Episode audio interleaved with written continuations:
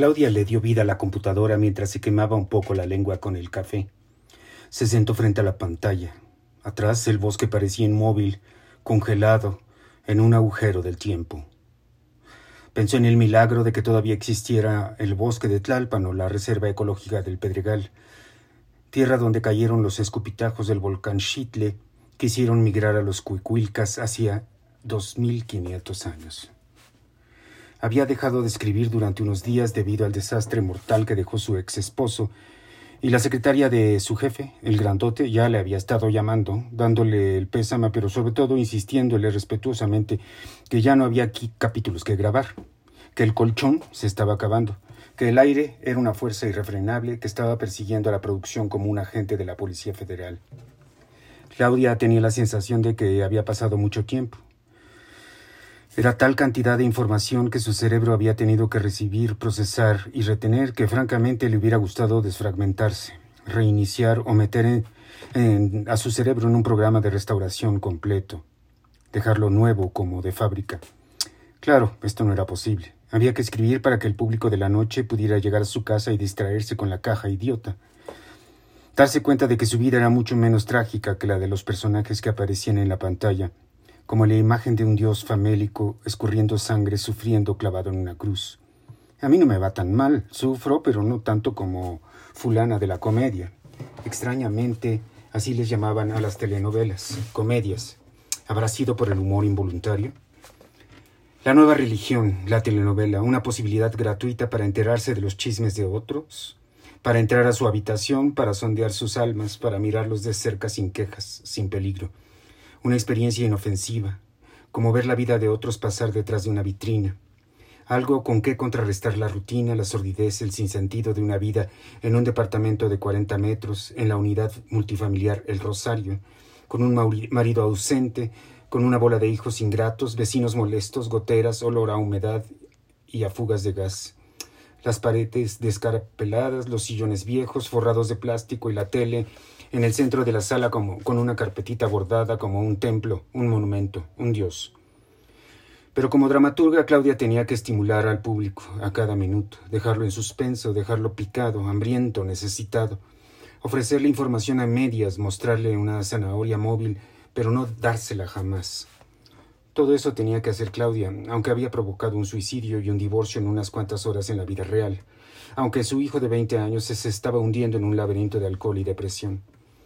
Claudia pensó que a pesar de la sofisticación en el diseño del cerebro humano, de las miles de millones de neuronas interconectadas que realizaban miles de millones de operaciones electroquímicas cada centésima de segundo, aun mientras que en sus diez dedos se movían como colibrí sobre el teclado de la computadora, ella no podía restaurar su sistema, purgar, limpiar, diluir su saturadísimo sistema. Además, las computadoras no tienen emociones que enturbian, que estorban, que ensucian a la razón pura, al procesamiento claro de datos. Claudia sentía a flor de piel la culpa de la muerte de Miguel, del divorcio de Vicente y de la caída del pato, y no había forma de sacudírsela, la culpa que agravaba su angustia desesperada, dolorosa, que la obligaba a desviar sus pensamientos hacia él, y hubiera, debía haber, y si no hubiera, pensamientos inútiles, porque la historia ya se había escrito a sí misma. El papá de sus hijos estaba en una urna convertida en cenizas. Sus cosas estaban guardadas en una caja de huevo el Calvario. Su vida había dado el carpetazo, estaba encerrada en cartón, archivada, olvidada. Era literalmente un archivo muerto. Miguel había dejado de existir para siempre. Y es que además, pasado el amargor de la grotesca y mísera muerte del ex esposo, volvían a su mente los olores y sonidos de la noche en el Hotel Presidente con el amor de su vida. Un quejidito extraño, una especie de suspiro híbrido compugido, salió de la boca de Claudia sin que ella lo hubiera pedido. Sonrió ella, sola como loca. Tuvo que hacer un largo esfuerzo de actualización con la telenovela. Se le había olvidado dónde se habían quedado y a dónde quería ir con los personajes. La muerte la había desconectado de la empresa y de los índices de audiencia, por cierto, ya mucho mejores, mismos que pidió por correo electrónico. Parecía paradójico que mientras la vida de Claudia se había vuelto un enredijo de emociones y un complicado catálogo de anécdotas impactantes, tristes, placenteras y estresantes, la telenovela fluía como el río Usumacinta desbordado sobre el estado de Tabasco. Almas Gemelas, la telenovela de Claudia, era el programa de televisión más visto por el público mexicano en México y Estados Unidos. Curiosamente, eso no le provocaba a Claudia ni el menor asomo de alegría. No porque fuera arrogante porque estuviera acostumbrada al éxito de sus melodramas, sino porque ante la realidad aquello parecía tener poca relevancia. Era como el sol, nuestro sol, comparado con la estrella Antares, seiscientas veces más grande. Con todo, era el modus vivendi de su familia, era su carrera de 22 años en la empresa de medios masivos en español más grande del mundo. Pero a la corporación no le interesaba si Miguel estaba vagando por el purgatorio o si sería castigado por pegarse un tiro en la sien, ni que el pato estuviera zozobrando o que Vicente hubiera tenido ese doloroso encuentro con Beatriz. La gran empresa solo quería audiencias masivas y productividad. Si Claudia se retrasaba, la producción se volvía ineficiente, ya que tenían que montar escenografías para pocas escenas o una sola, luego echarlas abajo y volverlas a levantar tres días después. Claudia empezaba con las primeras escenas del capítulo cuando sonó el teléfono. Era Vicente. Su voz sonaba como si tuviera pólipos en las cuerdas vocales. Vicente le dio un resumen del otro melodrama, el de San Jerónimo, pidiéndole que se vieran. Claudia le contestó que le hacía falta trabajar unas cinco horas y que podían ir a cenar. Vicente aceptó y colgó. Claudia vibró al el ánimo de Vicente, su devastación. No pudo dejar de recorrer el momento fundamental, crítico, definitivo, cuando decidió seguir a Vicente, el destino. Ahora la esposa de Vicente se había vuelto un animal herido, una villana de telenovela con sed de venganza. El pleito por las hijas, por el divorcio, iba a ser catastrófico, extremo. Claudia pensó en la sincronía. Si ese día ella hubiera salido dos minutos después de su casa, si no se hubiera regresado por el celular que había olvidado a la cocina, si le hubiera tocado más tráfico, si no se hubiera subido al segundo piso del periférico, si no hubiera visto la camioneta de Vicente, con los chapulines brincando felices, si no hubiera... Lo mismo sucedía en las telenovelas. Esas estaban saturadas de momentos coyunturales como esos, instantes en los que los personajes tenían que decidir qué camino tomar. Ahí cuando el personaje sabe que no hay retorno, que la suerte está echada. Pero en la vida el dramaturgo es Dios. Él decide hacia dónde deben dirigirse las historias de los personajes y una vez tomada esa decisión ya no hay forma de cambiar su dirección. Claudia era el titiritero que movía a los personajes a su antojo, aunque a diferencia de la vida, estos debían actuar de manera consistente con su tipo, su arquetipo, su estereotipo. Claudia tuvo que alejar de sus vísceras la sensación de remordimiento por no haberle dicho a Vicente que se vieran inmediatamente. También pensó por un momento que la magia del atardecer en el Hotel Presidente podría no repetirse jamás. Había sido la mejor escena de su vida, pero ya no existía, había muerto con el tiempo.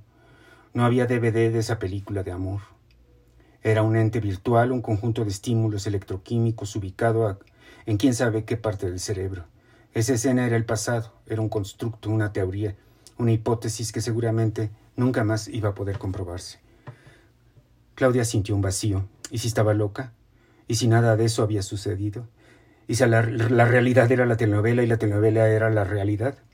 Poco a poco la pantalla, el teclado, las imágenes en su mente, los desarrollos anecdóticos, los suspensos, los remates, las intrigas de los villanos, los besos, los desencuentros, las emociones a flor de piel, las situaciones límite tomaron plena posesión de la mente y corazón de Claudia, que escribió sin parar, hasta que el sol se ocultó y ella pudo escribir dos capítulos de media hora y enviarlos a la oficina del jefe.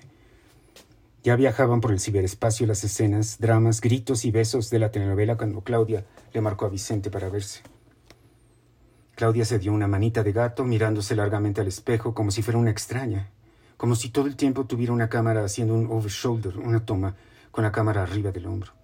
Ella era el personaje principal de una nueva telenovela, más bien de un reality, una cámara que la perseguía a todos lados, el show de Claudia, en el que el drama se escribe a cada instante. Se cambió, se puso aquella blusa azul claro, con el escote sugerente, y le dio una repasada al delineador. Un poco de chapas, sombras, perfume. Al salir repentinamente sintió una descarga a la altura del pecho. Tomó aire, se volvió a mirar al espejo y se dio cuenta que había suspirado otra vez, claro, involuntariamente. Pensó en una frase de telenovela. ¿Será verdad que el amor trasciende todos los obstáculos? Al sonreír, aplicó un poco más de lápiz de labios y brilló. La felicidad plena no existe, por lo menos no como el ideal, es decir, una sensación de plenitud permanente, una alegría crónica, una satisfacción duradera. La vida está llena de ruidos y sombras y camas de espina y fantasmas y miedos. Pero esa sensación que tenía Claudia al mirarse al espejo, sonreír una vez más, era lo más cercano a lo que llamaba Epicuro la paz del alma, la paz que otorga amar y ser amado.